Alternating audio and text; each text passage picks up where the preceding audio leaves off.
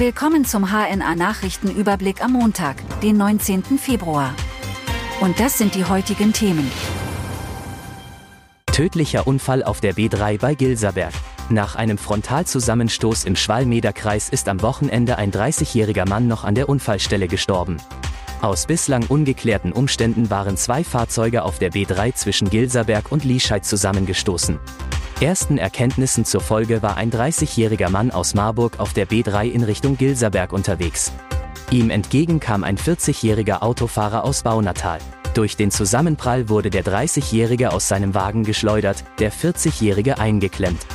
Der Baunataler kam mit schweren Verletzungen mit dem Rettungshubschrauber in eine Klinik nach Kassel.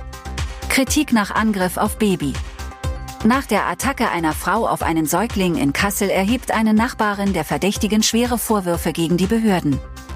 Der Vorfall in dem Mehrfamilienhaus hätte verhindert werden können, sagt die Nachbarin. Die Frau berichtet, dass sie am besagten Tag sowohl das Gesundheitsamt als auch die Polizei angerufen habe, weil die 33-Jährige seit morgens auffällig und aggressiv gewesen sei und im Haus randaliert habe. Mittlerweile ist die Täterin in ein psychiatrisches Krankenhaus eingewiesen worden, teilt Polizeisprecherin Ulrike Scharke mit. Dort soll sie psychiatrisch begutachtet werden. Fohlen seit Unfall auf A44 verschwunden. In der Nacht zu Freitag sind von einer Wiese im Kasseler Stadtteil Nordshausen vier Pferde ausgebrochen und auf die A44 gelaufen. Trotz eines Zusammenstoßes mit einem Lastwagen sind drei der Pferde wohlauf, auch der Lkw-Fahrer blieb unverletzt.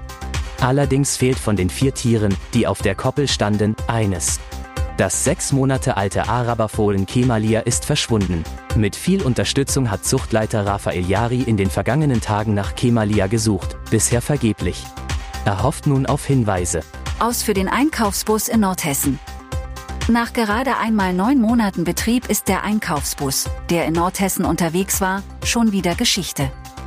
Das Pilotprojekt von Rewe und der Deutschen Bahn sollte die Nahversorgung im ländlichen Raum verbessern. Dorfbewohner aus den Kreisen Kassel, Schwalm-Eder und Waldeck-Frankenberg wurden so wohnortnah mit Lebensmitteln versorgt. Als Grund für die Aufgabe des Angebotes nannte Rewe-Kaufmann Jörn Berstinski mangelnde Resonanz in den meisten der angefahrenen Dörfer, was einen wirtschaftlichen Betrieb verhindert habe. Teures Holz lockt Diebe an. Infolge des russischen Angriffskriegs gegen die Ukraine sind die Energiepreise dramatisch gestiegen. Das hat auch Auswirkungen auf den Preis für Brennholz. Der nachwachsende Energieträger ist inzwischen um mehr als 50 Prozent teurer geworden.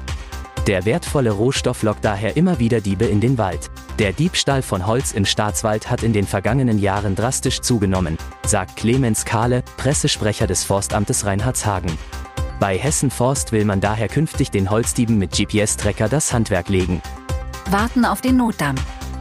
Die Hochwassersituation im Bereich der Nordheimer Seenplatte mit der seit Weihnachten überschwemmten Landesstraße bei Hollenstedt wird sich erst in ein paar Wochen entspannen. Eine Kurzfristlösung durch einen Entlastungsgraben zwischen dem Kiessee A1 und der Ruhme wird es nicht geben. Das wurde in der Sitzung des Kreisumweltausschusses bekannt.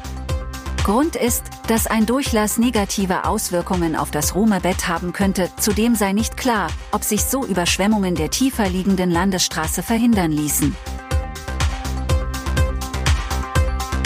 Das waren die heutigen Themen aus Kassel, Nordhessen und Südniedersachsen. Bis morgen.